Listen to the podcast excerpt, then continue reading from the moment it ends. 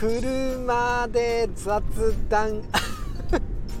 何話すみたいなね話ですけど。あー2人っきりですもんね。密室でね車でね。うん。なんか雑談の基本ってなんか、うん、目的がないっていうか ゴールがないっていうのが大事らしいんで雑談とかまあライブとかでもそうなんかな。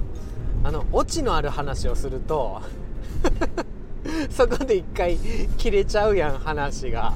だからあまりオチのある話ってしない方がいいって言いますよね。うん。で落ちた後そのね感想戦みたいになるやん。今の話はどの頃みたいなあの将棋のねえ積んだ後のね。感想積んだって。ねえなんかねそういう感じだからあまり雑談の中でオチのある話はあのちょっとレベルが高いっていうか扱いが難しいらしいですね。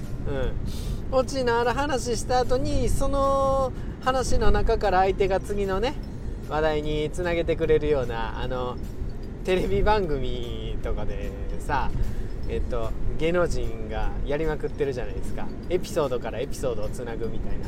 ああいうのができる相手だったらいいですけどそれもね初めてやったね分かんないですもんね。で車の中でどんな雑談したらいいかって。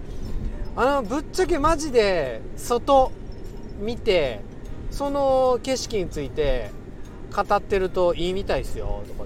ほんと。パーンってなんかまああのいつも思ってるんですけどこの道路標識黄色にこれ十字って何なんですかね？とかつって。え？知らんの？みたいな。これはさみたいな。ね語ってくれるじゃないですか。なら。いやあ私免許持ってるんですけどだいぶ前に取ったからだからなんかちょっと忘れてるしあんまりこれ分かんなくても免許って通りませんみたいな「いや通らんやろ」みたいな。からね話つながりますよね。いやちょいちょい私ってそういうとこあるんですよね。と思って。うん。なんかね結局調味料とか適当に入れちゃうしなんか順番とかあんま気にしないしみたいな。なんかねそんなのにねつなげていったりね。ええ。でまたねあの話題が途切れたら「あなんかめっちゃ橙色の家ある」って。ああいうのってどういう方が建てるんでしょうね。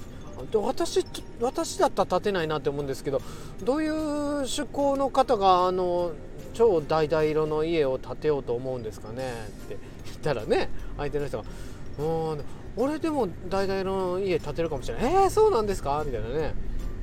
やっぱちょっとやっぱ自分の家やから帰ってきた時に明るい気持ちになりたいやん。とかねなんかね そうやってね話題つながるからね。結構車の中って雑談最強ですよ。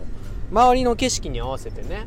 その景色のことについて自分のなんか感想とか思ったことをポッて述べてそれの返しを求めるみたいな。